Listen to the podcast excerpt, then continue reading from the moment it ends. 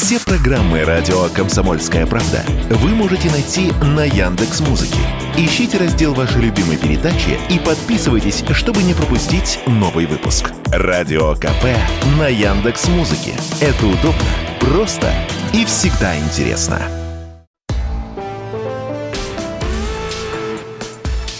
По сути дела, Николай Стариков.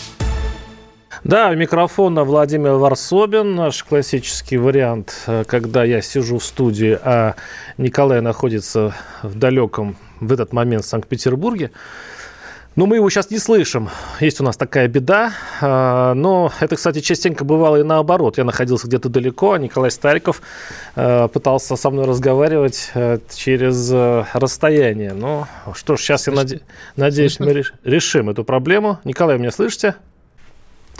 Да, что-то у нас с, со связью беда. Ну ладно, мы сейчас это дело наладим, но понятно, с чего мы начнем. Э, когда Николай у нас все-таки э, выйдет из сумрака, мы поговорим о э, с Артуре Смолениновой. Ну, сейчас ленивый не, как бы не говорит об этом и не рассуждает на тему, которая, в общем-то, была инспирирована им самим. Это известный актер, кто не знает, снимался в, во многих фильмах Э, господи, вылетел из памяти. Про Афганистан, фильм был очень известный, заявил о том, что, я сейчас прям цитирую, даже если одна область и все остальное превратится в радиоактивный пепел, это, его это не особо тронет, потому что он всей своим сердцем, все своими мыслями с Украины. И, конечно, глава Следственного комитета Александр Бастрыкин тут же поручил возбудить уголовное дело против этого славоохотливого актера, и э, вокруг этого сейчас идут большие дебаты.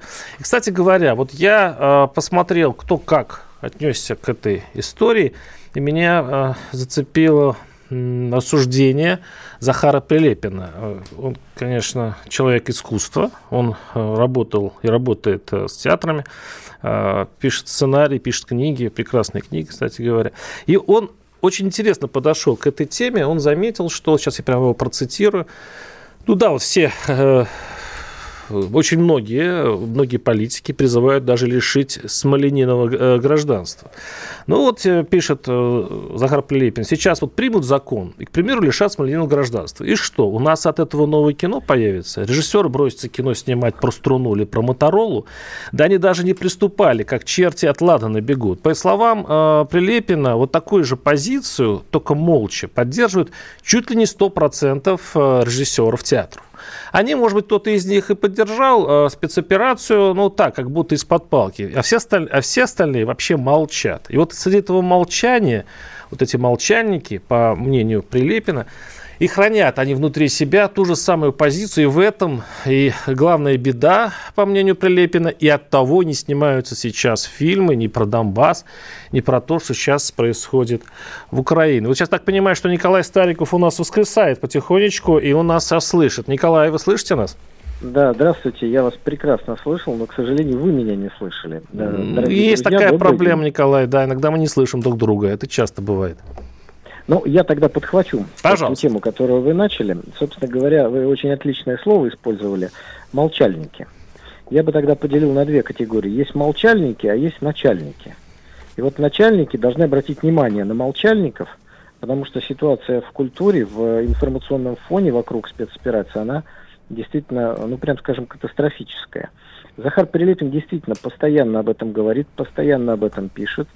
Э, и не только потому, что он писатель и общественный деятель, но потому что он э, очень много и времени тратит на отслеживание этого процесса, что выходит, что не выходит. Вот совсем недавно он опубликовал статистику, сколько фильмов у нас вышло о трагедии на Донбассе, сколько отражает неправильную точку зрения украинской стороны, гораздо больше.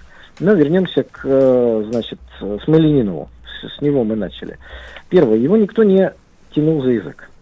Вот он может иметь какую-то свою точку зрения, может ее в какой-то форме высказывать. И это не является криминалом, пока не нарушает Уголовный кодекс Российской Федерации. Но то, что он сказал, на мой взгляд, во-первых, оскорбило, но я думаю, что ну, сотни миллионов э, людей. Я напомню вам, что по сути он призвал к уничтожению России. Он сказал, что ему все равно, что будет с нашей страной, будет ли там радиоактивный пепел. Ну, меня вот как гражданина России Меня это возмущает. У меня тут э, дети, у меня мама, знакомые, родные, могилы предков. Это как то Вот какому-то, э, так сказать, э, разгильдяю все равно меня это задевает. Но даже не это самое главное. Он прямо сказал, что он готов взять в руки оружие и пойти воевать против России. Ну вот как это расценивать? Тут, наверное, юристы уже должны давать какую-то оценку. Это не мнение. Мнение это вот, знаете, я считаю, что вот это вот так должно, а это так. Вот это мнение. Когда человек говорит, я готов взять оружие и бороться против своей страны, своей армии, стрелять в своих соотечественников, ведь он, по сути, там даже собрался стрелять потом того, с кем он снимался в одном фильме, и получил прекрасный информационный отлуп. О, вот «Девятая уже, рота», конечно... вспомнил. я, все конечно, я, но... все, я все вспоминал это название фильма. Конечно, «Девятая рота». То, то есть э, это была, знаете, вот э, комедия, переходящая в что-то мерзкое, потому что и тут Остапа понесло, это вот мы должны здесь смеяться. Но здесь понесло Артура Смольянинова. Почему, мы с вами не знаем. Он сам говорил, журналист ему даже не задавал провокационного вопроса. Но меня больше волнует вот вопрос, что сделать с такими Артурами Смоленинами? Вы их назвали молчальниками. Ну вот с молчальниками что? Ну, с молчальниками, наверное, ничего делать не надо, потихонечку их надо заменять. Потому что рано или поздно там кого-то из них прорывает. А вот с таким, как Артур Смоленинов, ну что, понятно, что его нужно просто в первую очередь из гражданского общества вычеркнуть. Ну вот он не рукопожатием должен быть для всех граждан Николай, России. я прошу прощения, мы сейчас, э, вы говорите, что делать с Малининовым, но вы сейчас заметили, что вот как, что делать с этими молчальниками. Вы сказали, что их надо потихонечку э, вымещать и ставить других. Так вот, если вы внимательно читали Захара Прилепина, он этот вариант рассматривает, и, не, и он тоже в этом смысле в пессимизме. Почему? Он говорит, некому снимать будет. Понимаете, дело, если можно было заменить, то хотя бы, если бы это была, допустим, пропорция, э, ну, 70% молчит, 30 выступают из режиссеров, тогда еще можно. Но он говорит, сейчас всего два режиссера, по-моему, Шахназаров и Михалков, выступают э, с, значит, ну, по поводу спецоперации положительно. И все, но они не практикующие. Где вы возьмете режиссеров? Где вы возьмете? Получается, остановится театр, остановится кинопроцесс, вообще все остановится. И Владимир, еще вопрос, Николай, а вопрос. а почему возникло так, и, кстати, Перелепин об этом пишет, почему произошло именно так, что вся, почти вся творческая элита занимает именно эту позицию? Ну, во-первых, не вся. Я знаю много достойных людей, которые ездили на Донбасс задолго, как это стало мейнстримом. Но вот, э, смотрите, вы назвали две фамилии, э, так сказать, в положительном смысле режиссеров. А вы можете назвать две фамилии в отрицательном смысле? Ну, вот просто, э, что вот, вот кто за, вы назвали. А вот назовите, кто против. Двух режиссеров.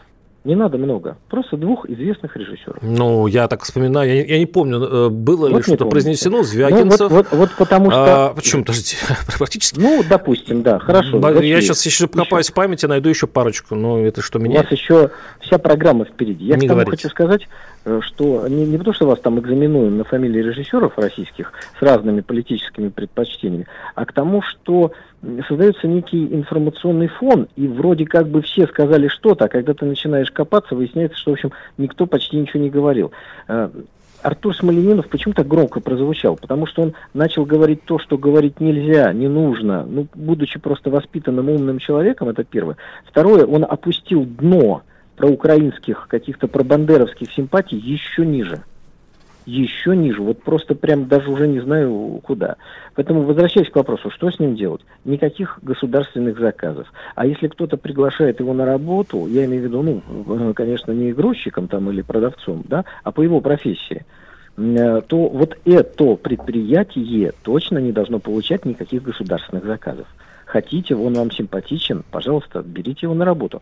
Но государство с вами после этого работать не будет точно. Николай, вы очень, вы очень, кстати говоря, либерально рассуждаете, потому что вряд ли эти люди э, вообще будут связаны с Россией, особенно с бюджетными организациями. Это очень такая лирическая да у вас... Вы их недооцениваете. У них пуповина только метод. бюджетные... Вот в этом и проблема, о чем опять-таки говорит Захар Прилепин, который сегодня, наверное, э, очень вспоминаем мы его часто, заслуженно, надо сказать. Дело в том, что вот эта вся антироссийски настроенная элита, она как раз на деньги бюджета снимала фильмы. Вообще вот эта творческая тусовка, она такая немножко э, мафиознообразная, если так можно сказать. И поэтому мы одних и тех же людей видим, несмотря на то, что они сняли там, может быть, не очень хорошее, не очень патриотичное, бюджет освоили. То есть это такая вот закрытая каста. И замена части интеллигенции на более прогосударственно настроен, это процесс, который занимает определенное время. Ну, давайте вспомним советский период. Э, произошла революция. Ну, часть интеллигенции поддержала революцию, часть была настроена как бы... Да в том-то и дело, что часть поддержала. А в сорок первом году, в сорок первом году интеллигенция, ну почти вся, за редким исключением, была патриотически настроена, и корреспондентами на фронт шли, и винтовки брали, и да? жизнь отдавали. Да. Почему? А потому что воспитали новую интеллигенцию вот с периода окончания гражданской войны по начало Великой Отечественной. Но это занимает там, ну, лет 10. Конечно, хорошо, чтобы сейчас кто-то пошел снимать э, фильмы. Ну, наверное, во-первых, такие есть, но через 10 лет таких будет больше, гораздо больше. Только такие и будут. Николай, что... я все-таки не очень согласен с вашим сравнением с Великой Отечественной войной, потому что тогда поддержали э, Москву, э, Советский Союз и даже та интеллигенция, которая э, была в Европе, белогвардейская, та, которая бежал, которые были, у которых были враги красные, и они все равно были против Гитлера, против, потому что это патриотизм. Мне кажется, здесь надо иметь вот эту тонкость. Но мы обязательно это все еще обсудим. У нас небольшой блок рекламы. Оставайтесь Оставайтесь с нами. С нами Николай Стариков и Владимир Варсобин. У нас еще несколько будет интересных тем, но мы не оставляем пока тему с э, Смолениновым. Они видят, что происходит, знают, как на это реагировать и готовы рассказать вам, что будет. Начинайте день в правильной компании. С понедельника по пятницу в 8 утра по московскому времени слушайте программу Игоря Виттеля и Ивана Панкина «Что будет?». Честный взгляд на происходящее вокруг.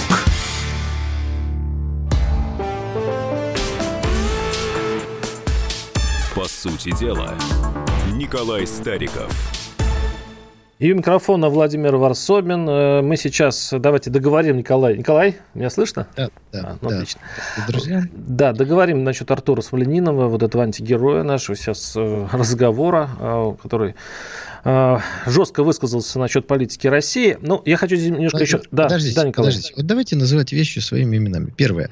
Он не высказался о политике России. И он никакой не... Он просто мерзавец. Он просто мерзавец. Вот человек, еще раз подчеркну, сказал, я возьму в руки оружие и буду воевать против э, России. Вопрос. Как это трактовать. Но юристы пусть отдельно трактуют. Я хочу сказать, что такой человек не должен быть гражданином России. Вот, вот я хотел сейчас об этом поговорить, Николай. Не должен. Как раз не вы меня, должен. да. Смотрите, есть несколько позиций на эту тему, и то, что вы сказали, вообще-то говоря, в Госдуме прозвучало. По-моему, если не ошибаюсь, даже Медведев что такое примерно сказал. А, по крайней мере, насчет того, что да, в Конституции нельзя лишать а, гражданства, у нас все-таки это пока Конституция действует, но есть особые такие предвоенные меры и так далее. А, после этих разговоров в Госдуме выступил, интересно, Клишес, а, сенатор. И он заметил, что, эй, ребята, подождите, давайте все-таки соблюдать законы. И, э, в общем-то, лишать гражданства человека, который по рождению, в общем-то, является гражданином России, ну, это как бы нарушает закон. На это ему, конечно, начали отвечать, что, вообще-то говоря, можно подкрутить законы. Но вот когда э, даже если э, кто-то видит врага, и его надо как-то ущучить, да, вот есть, э, есть такая, э, как бы сказать, желание, искушение нарушить собственный закон. Николай, вот как быть с, с тем, что э, наши пока законы не позволяют вот так из одного пару слов э, расправиться с пусть с человеком, которого вы считаете под своим противником. И мерзавцем, как вы сказали. А никто не призывает никакой расправы. Исключительно все, абсолютно по закону. Смотрите, давайте просто разложим для наших уважаемых радиослушателей все, как говорится, по полочкам. Вопрос первый. Можно ли сегодня, согласно Конституции России, лишить человека гражданства? Ответ – можно, если это гражданство не приобретено. Да, Были да. внесены. То есть, если вы не родились и не получили паспорт по рождению. Почему это сделано, мне кажется, понятно, потому что у нас большое количество получило гражданство всевозможных там жителей Средней Азии, а сейчас у нас присоединили целые регионы, и кого-нибудь, кто там является агентом СБУ или э, совершил террористический акт, э, можно, согласно э, вот э, этим э, законодательным новеллам, лишить гражданства. А вот э, Смоленинов, насколько я понимаю, он э, гражданин России по рождению. Его нельзя. Есть отдельная статья. Нельзя, значит, лишить его нельзя. Но вопрос, справедливо ли это? Мы о том, что э, вот этот пункт Конституции несправедлив, его надо менять, говорим уже лет, наверное, ну, я даже не знаю, 15. Поэтому э, сенатор Клишес прав. Сейчас нельзя. Но кто нам мешает провести процедуру и изменить Конституцию? Ну, давайте этим и займемся. Наверное, не сейчас, как говорится, не в... Э, потому что задача есть более важные. Но это тоже очень важно. Потому что когда человек говорит, я буду с оружием воевать против России, он не, не должен быть гражданином России. В качестве примера, как это было в Советском Союзе. Президиум Верховного Совета СССР принимал решение о лишении гражданства, там, например, Солженицына, еще кого-то и так далее. Здесь просто должна быть процедура. Есть некий орган, который принимает решение лишить гражданства. Дальше у человека есть возможность в суд подавать, если он хочет. И в этом будет отличие от советского периода, потому что там оспаривать было это негде. Но вот такой такой должен быть механизм. Например, давайте вспомним наших э, российских разведчиков. Одна из них, Анна Чапман, у нее был британский паспорт. Она его получила не по рождению. В Британии лишают человека гражданства, ну, точнее сказать, подданства, просто министр внутренних дел. То есть вот какая-нибудь там... Э, но, но не по рождению, да? Но вот она случае, просто решила, раз, расписалась, и все. И человек больше не поддан. У него забирает паспорт, у него все забирает. То есть везде есть этот этот механизм есть. У нас это вписано в Конституцию. Николай, я, хочу это уточнить. Правильно. В, в случае Великобритании это все-таки тоже не по рождению. То есть если а, человек родился уже с, тоже, по, тоже могут решить. паспортом это, Великобритании... Там, там то... все просто, все просто. Но, смотрите, вот мы пришли к тому, что э, надо менять Конституцию, но это процесс, это целый процесс. Надо принять закон, о котором опять мы говорим многие десятилетия, и такие, как господин Клишес, нам все время говорят, что не время принимать этот закон. Я имею в виду закон о том, как созывать Конституционное собрание, которое должно менять в том числе и имеет право, согласно Конституции, вот эту э, главу и это, этот пункт Конституции менять. Так вот сейчас что можно сделать? Я вам скажу, что опять-таки опыт американских значит, наших врагов используем. Что они сделали с паспортом э, Сноудена? Они его аннулировали. Почему? Это уже десятое дело. Просто аннулировали. Что это значит? Товарищ Сноуден влетел в Российскую Федерацию с паспортом, а вылететь из Российской Федерации не может. У него нет паспорта. Вот Артур Смоленинов уехал в Латвию по российскому паспорту. Россия говорит, паспорт недействителен. И Артур Смоленинов не может въехать в Российскую Федерацию, потому что у него нет паспорта. Его паспорт недействительный. Николай. А дальше начинает процедуру получения нового паспорта. Но у него начинается куча проблем. Он в Латвии живет без документов. Это уже, конечно, проблема Латвии и Смоленина. Вот такие вещи тоже надо делать. Не надо этого стесняться. Если человек против страны, ну что ж, ну а мы аннулировали твой паспорт.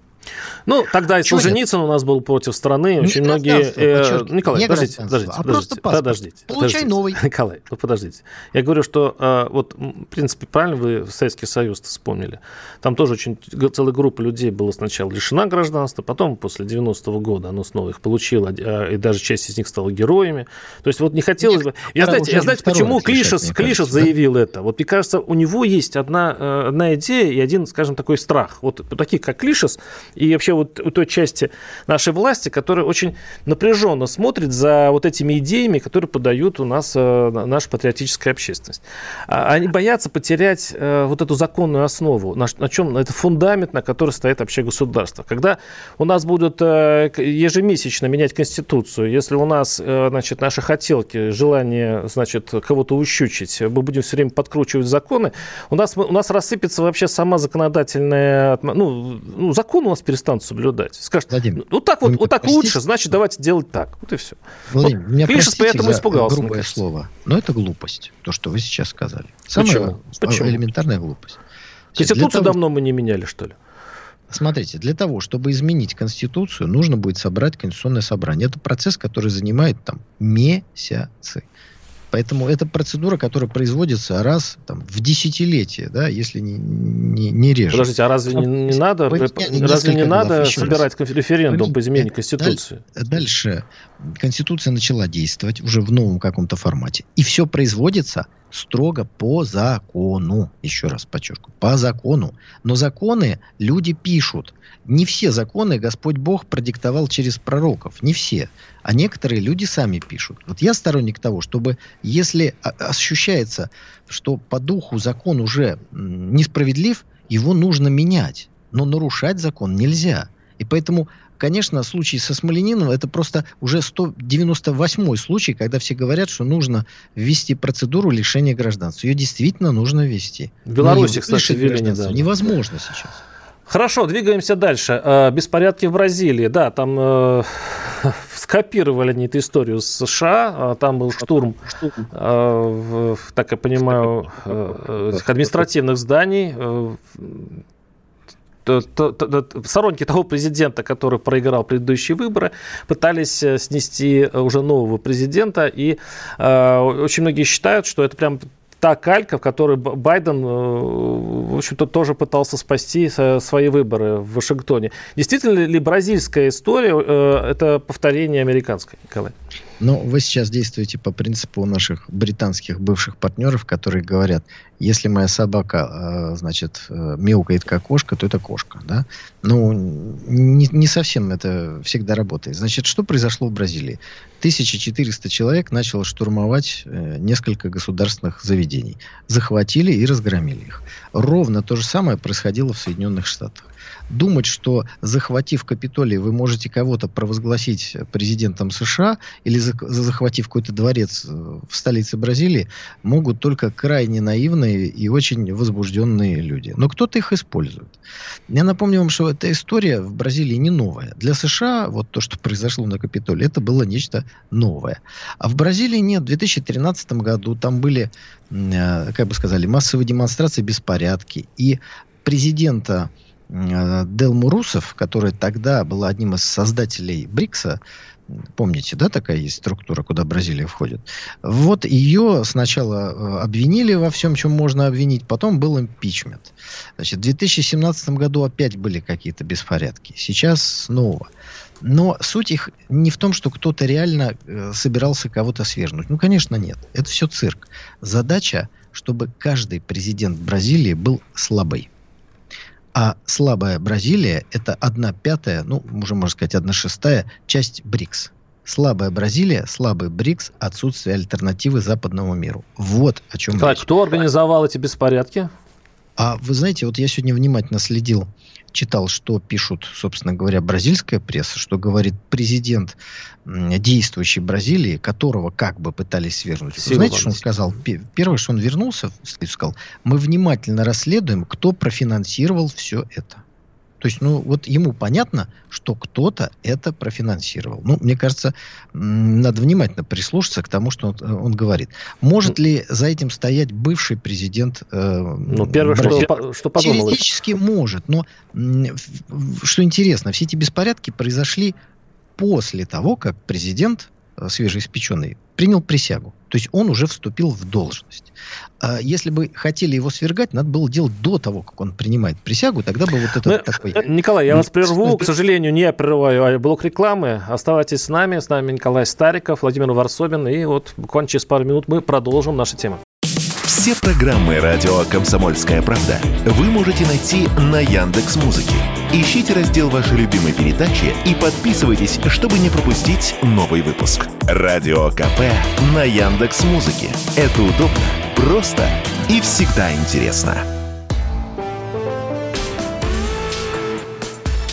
По сути дела, Николай Стариков – Владимир Варсобин. Э, Николай, вот сейчас я, ну, мы сейчас обсуждаем эти беспорядки в Бразилии. Схлестнулись даже после выборов э, два президента нынешнее и прошлое, и сторонники прошлого пытались э, взять административные здания. И вот Джо Байден провел телефонный разговор с бразильским лидером Луисом Инсилио Лулой э, де Сильвой, заверив его в поддержке, осудив насилие, которое имело место в ходе беспорядков в столице страны. И он также пригласил президента Бразилии посетить Вашингтон в начале февраля. Николай, а были, у вас есть такие сомнения в том, что это Вашингтон организовал э, эти беспорядки. Если это так, то почему Байден э, позвонил и пригласил, и, в общем, налаживает вполне себе конструктивное сотрудничество?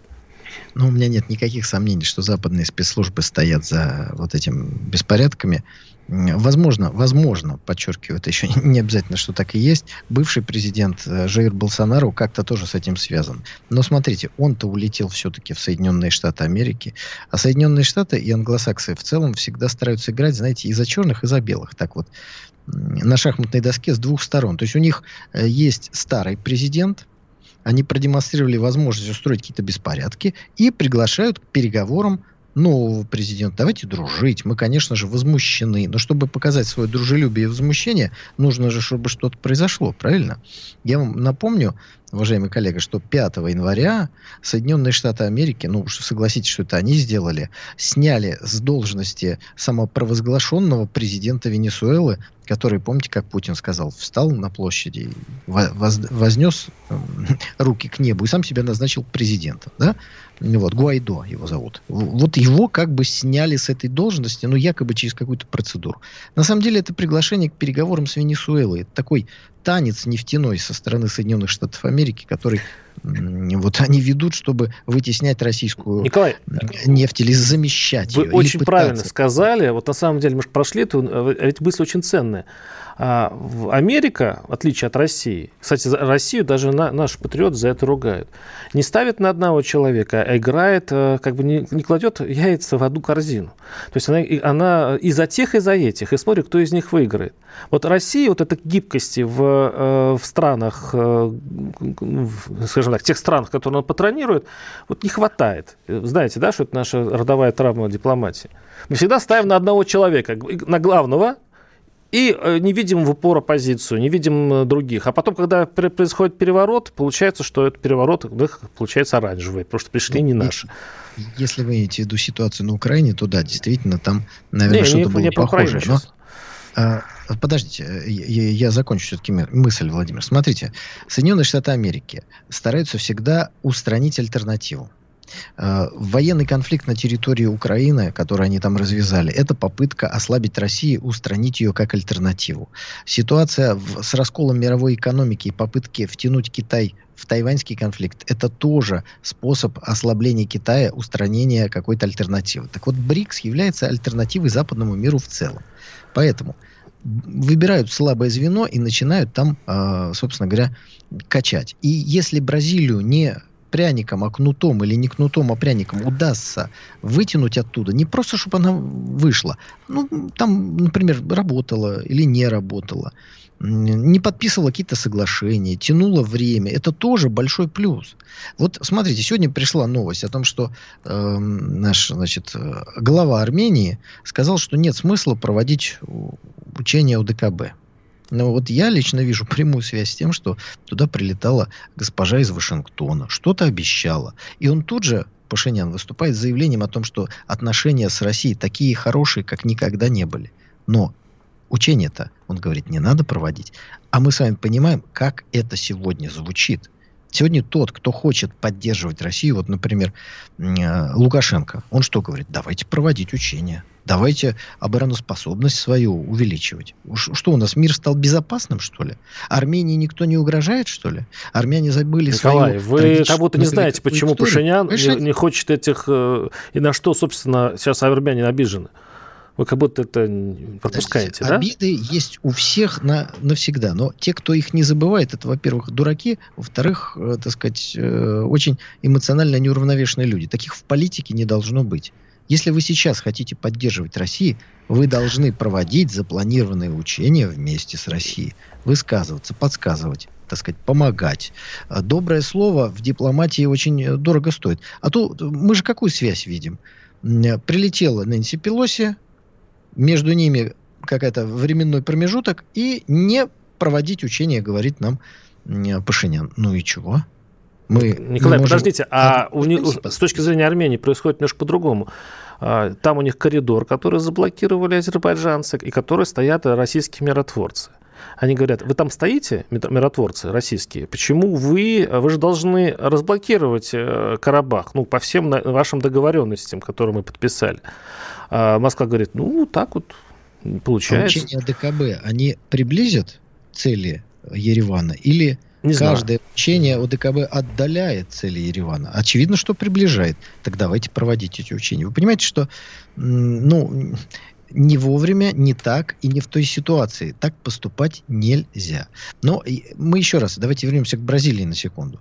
То есть идет танец. Американцы кнутом и пряником, не только кнутом, пытаются растаскивать какие-то союзы потенциальные, уже сформированные. БРИКС, он есть, он не так, чтобы уж там прям сильно работает, но, смотрите, когда Запад ввел санкции против наших углеводородов, кто стал закупать? Стал Китай, Индия, два члена БРИКС. Ну, это же здорово, это важно. Бразилия никаких антироссийских голосований фактически тоже не показала. Это тоже важно. Поэтому Россия, в общем, немножечко так от борьбы двух президентов Бразилии прошлого и нынешнего немножко отошла в сторону и говорит, тот был ничего, этот тоже хороший. И вот какая игра идет. Не надо думать, что если где-то произошел э, какое-то силовое воздействие на какое-то государство, тут же не, не будет с, с улыбкой западная дипломатия пытаться из этого что-то получить. Будет, конечно, но 1400 человек, 10% э, из которых сядет надолго – это просто разменная монета, это пушечное мясо вот этой вот такой псевдодипломатической... Я предлагаю, Николай, уехать все-таки, улететь из Бразилии поближе к нам. Тем более, что это ну, следующая новость, она все-таки нас очень сильно касается. А, э, Индия может присоединиться к введенным странами Евросоюза и G7 э, по, G7 потолку цен на нефть если стоимость российского сырья превысит 60 долларов за баррель. То есть, другими словами, вроде бы, как получается, Индия э, уступила Западу, и она, кстати, одна из главных сейчас покупателей российской нефти. И сейчас, кстати, э, баррель нефти, для, э, который торгует Россия, стоит 53-56 долларов. А у нас бюджет сверстан на 70 долларов. То есть у нас теперь возможен в следующем году серьезный дефицит бюджета из-за падения цен на нефть, российской нефти. Во-первых, э, каким образом они давят сейчас на Индию, почему она вот э, сейчас, возможно, так поступит, и что делать с этой гигантской разницей между сверстанным бюджетом и реальной стоимостью нефти? Вот хорошо, что вы эти вопросы как-то разнесли. Значит, первое, э, как говорится, во времена моей молодости, как сказала моя бабушка, да, это называлось скидка. Сейчас придумали некий потолок. Индия на 70% увеличила закупки российской нефти. Э, Запад вводит запрет, вводит этот потолок. Россия совершенно справедливо говорит, мы не будем продавать тем, кто будет придерживаться этого потолка. Но скидку-то мы можем давать. Кто вам сказал, что Россия не может дать Индии скидку, такая, чтобы, как говорится, всех устроил. Ниже потолка. На получается. 70% нарастили, без всяких потолков, без ничего. Так что я думаю, что здесь это такая высосанная из пальца э, сенсация. Абсолютно тихо, спокойно, как говорится, без шума и пыли договорятся. Обратите внимание, что Запад все время пытается Индию провоцировать в этом. Какой-нибудь совестливый западный журналист приходит к какому-нибудь министру или премьер-министру Индии и задает ему вопрос, как же вы можете покупать нефть у России? На что всегда следует один и тот же ответ. Да мы покупаем в 10 раз меньше, чем вы покупали в этом году на Западе. То есть, если вы такие принципиальные, ну, так и сами не покупали. Сейчас ситуация меняется. Нашей нефти на Западе будет крайне мало, и они будут дальше атаковать Индию этими дурацкими вопросами. Но Индия, я думаю, ну, что... подождите, э, получается, Запад добился своего. Ну, подождите, я сейчас э, уточню вопрос. То есть, э, дисконт та же скидка, о которой вы говорите, э, дошла до такой степени, там серьезные скидки, что э, цена сейчас еще раз я говорю, меньше прогнозируемой правительством, там 70 долларов у нас верстный бюджет, а сейчас 53, и еще ниже потолка. То есть, по большому счету, э, ну, Запад добился своего, введя вот эти ограничения. Или нет? Вот нет, э, скажите Запад мне. не добился ничего, потому что главная задача этого потолка – это рассорить Россию, Китай и Индию. Вот, вот в чем главная задача. А, то, что вы сказали, в это нет никакой новости. Собственно говоря, недавно выступал президент, он сказал, что Россия продает по цене, которая ниже этого потолка, и то есть как бы он пока, на, на, так сказать, по, по голове не бьет. Но здесь принцип важен. И задача Запада, еще раз, поссорить, вот, растащить. Что через беспорядки в Бразилии, что через введение этого потолка. Им нужно развалить все возможные альянсы, а дальше они уже Николай, подождите, но с таким дисконтом это получается, нас просто сейчас грабят. Китай берет с дисконтом нашу нефть, Индия берет с дисконтом нашу нефть. Мы же, э, вообще-то говоря, очень сильно зависим, мы нефтегазовая страна. гипермаркет и ограбьте его там происходит распродажа в каком-нибудь точно после Нового года. Ограбьте его на ту сумму, которую ваша супруга выделит на покупки. То есть это распродажа, а не ограбление. Ну, просто ограбьте его, все. Если уж вы вот в таком понимании хотите говорить, ограбьте его купите шоколад, ограбьте на шоколадку для детей, не знаю, что там супруга ваша любит, ограбьте его. Ограбьте. Это не руководство действию, действию от Николая Старикова, это образ, это образ. Мы прервемся на пару минут, оставайтесь с нами, сейчас небольшой блок рекламы. Знаете, как выглядит экономика? Она выглядит, как Никита Кричевский. Знаете, как звучит экономика? Правильно, как Никита Кричевский. Никто вам не скажет, когда и как долго что-то будет расти или падать. Никто. Никто, потому что Нострадамуса и прочих ясновидящих нет, не было и не будет.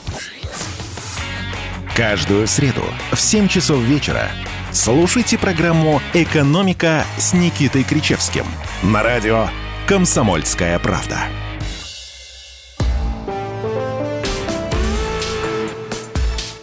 Сути дела, Николай Стариков.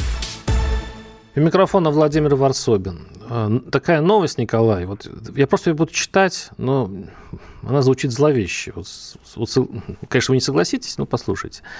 Владимир Путин внес на рассмотрение депутатов Госдумы законопроект о выходе России из Конвенции об уголовной ответственности за коррупцию. Денонсировать, цитирую, Конвенцию об уголовной ответственности за коррупцию, подписано от имени Российской Федерации в городе Страсбурге 27 января 1999 года. То есть вот э, тот самую конвенцию об уголовной ответственности за коррупцию, которая нас долго заставляла считать непроверенные, не задекларированные доходы преступлением, и, кстати, мы очень долго от этой нормы уворачивались и все-таки вот увернулись, теперь мы, вообще говоря, это дело прекратили. Почему? Потому что нас исключили из, э, значит, вот из этого комитета министров Совета Европы и так далее, и так далее. В общем-то, все понятно. Но, с другой стороны, вот это э, выход из конвенции не подвигнет ли нас э, теперь спокойнее относиться к борьбе с коррупцией? Тем более, что сейчас у нас отменены декларации для части чиновников. У нас потихонечку стали отменять декларирование. Вы заметили, Николай? Ну, смотрите, э, тема эта действительно интересная. Давайте разберемся. Э, первое. Вот когда вы называете эти громкие названия конвенции, складывается впечатление, что, знаете, все прогрессивное человечество в этой конвенции. И вот оно все там, значит, борется. Это первое. Это не так. Эта конвенция э, как бы такое приложение к Совету Европы. Поэтому в ней всего 50 государств. Там нет Китая, там нет Соединенных Штатов Америки, нет Канады, нет Австралии, нет Бразилии нашей с вами любимой. Индии тоже там нет. Так что это первое. Второе. Совет Европы бессмысленная и бесполезная а, организация, которая ничего, кроме моратория на применение смертной казни, вредного для России не принесла. Поэтому, когда там нас начали опять прессовать, исключать, Россия, э, в общем, заявила о том, что она выходит. Так вот, приложением к этому Совету Европы есть 40 договоров в декабре месяце правительство предложило их все денонсировать. Потому что так мы должны платить туда, условно, деньги, открывать свои, значит, э, закрома всевозможные законодательные и другие для их э, каких-то там, значит, проверок, а при этом мы никаких прав не имеем. Они опять не дают нам ни, ни права слова, ни там... Ну, в общем, короче говоря, есть организация, в которую вас не пускают, но э, все плюсы вы не получаете, а все минусы получаете. Зачем нам это нужно? Не нужно. Но поскольку вы как-то вот такую связь э, проложили, что если мы не находимся в этой Европейской конвенции по, э, по борьбе с коррупцией, значит, мы вроде как бы и с коррупцией не боремся. Я напомню вам, что первое, существует Уголовный кодекс Российской Федерации, где все это написано. Второе, Конвенция ООН против транснациональной организованной преступности от 15 ноября 2000 года. Мы там есть.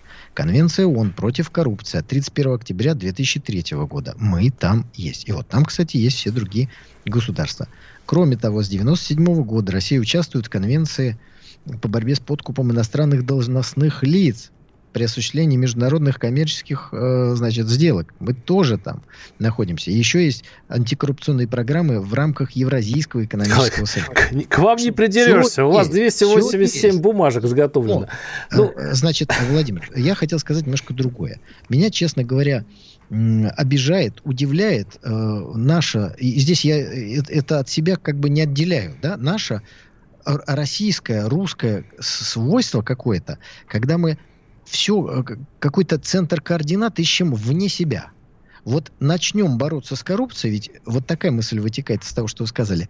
Как только подпишем конвенцию какую-то европейскую. Николай, вы все а время отвечаете на первую часть вопроса, но не на вторую часть вопроса. Как бы, подождите, то, то вроде как бы не боремся, да?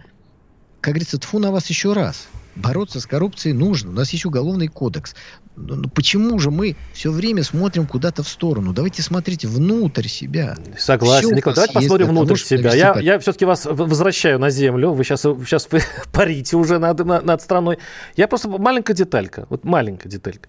Почему, еще раз, последние месяцы отменяются декларации у тех, пока сейчас э, первый этап, у тех чиновников, которые в, новоне, в новообретенных территориях, там не нужно декларировать им. Почему тут именно им не нужно? Потом сейчас э, э от, в, на, низовом, на низовом уровне потихонечку отменяются декларации. Вы мне объясните, я не знаю, может быть, это из хороших соображений, возможно, это... Но вы видите тенденцию? Ведь декларация – это, по сути, единственный документ, которым можно уличить чиновника – что, слушай, парень, вот ты задекларировал э, кучу там своих строений, это же можно проверить и так далее. А где у тебя на это доходы? Вот это была единственная, по сути, бумага, которую общество могло проверить. Хороший вопрос. Владимир, скажите, пожалуйста, а публиковалась ли во время Великой Отечественной войны декларация о доходах высшего генералитета и маршалов Советского Союза, а также лично Верховного главнокомандующего Иосифа Виссарионовича Сталина? А зачем, когда там можно было сразу расстрел схлопотать? Сейчас да расстреливают взяточников. Сейчас не расстреливают взяточников, тогда расстреливали. платы, наличие какого-то имущества всегда будет использоваться враждебной пропагандой. Против Очень удобная позиция. Работает, да. ну, ну, ну, реально как бы пропаганда всего западного мира. И поэтому мне кажется, что сейчас просто принято решение не давать им для этого каких-то дополнительных, дополнительных, дополнительной пищи. А не коррупция емкая ли эта история? Не, не, не плодится ли из-за этой защиты от э, западного влияния у нас внутри куча воришек и жучков, которые вот под этот шумок что мы сейчас, э, как бы, страна в такой тяжелой ситуации, поэтому никому ничего не, не покажем, не расскажем.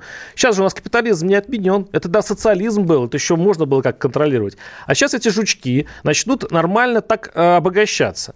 А у, людей, у общества не будет никакого инструмента их поймать. Это очень удобная, прекрасная ситуация. Николай. Владимир, давайте вы будете последовательны. Давай. С первой половины программы вы выступаете с точки зрения оскорбленной добродетели, когда я говорю вместе с миллионами людей о том, что необходимо а, изменить Конституцию и дать возможность лишать гражданства тех, кто недостоин быть гражданством. По закону лишать.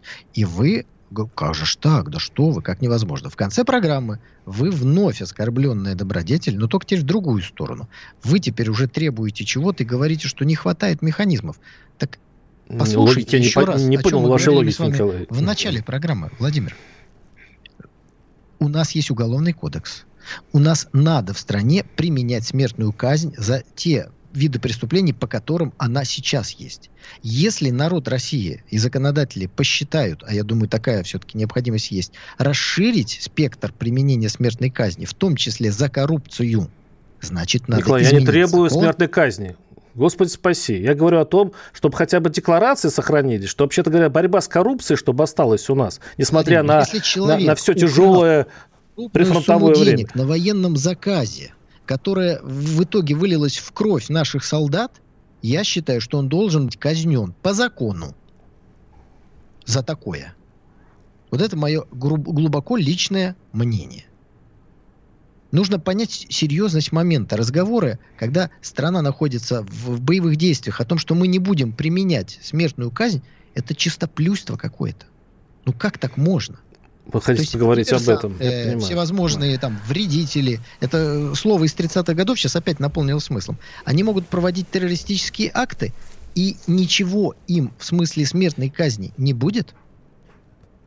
Мне кажется, надо гораздо более серьезно к этому относиться, Владимир. Николай, у вас а забавный с вами разговор получается. Я вам говорю о том, что вот а, государство почему-то, э, почему-то есть угроза, что он перестанет, ну, перестает так усиленно, как раньше, бороться с коррупцией.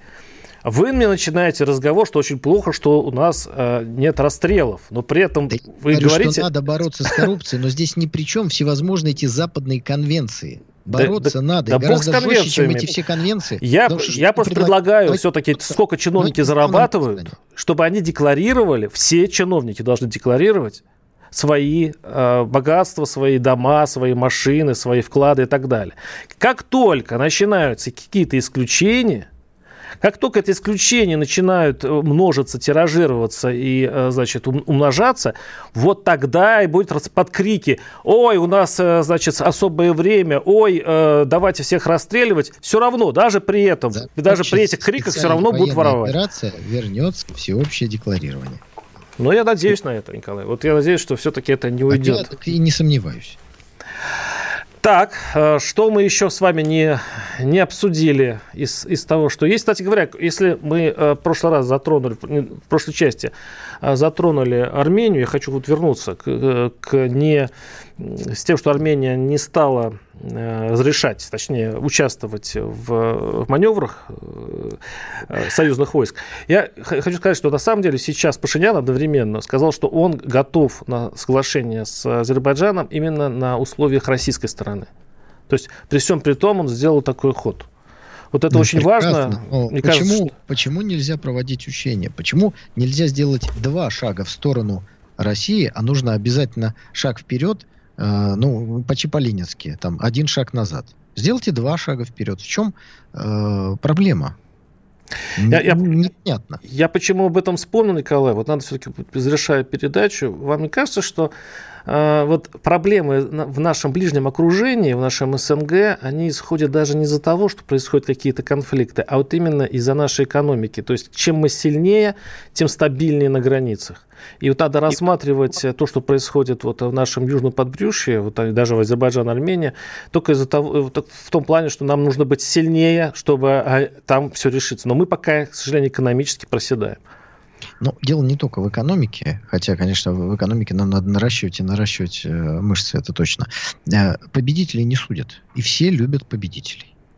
Ну, это же совершенно очевидно. Историю пишет вещь. победители, Поэтому... да. Ну, на этой мысли и заканчиваем нашу программу. И услышимся на следующей неделе. Николай Стариков, Владимир Варсобин. Услышимся. До свидания. По сути дела.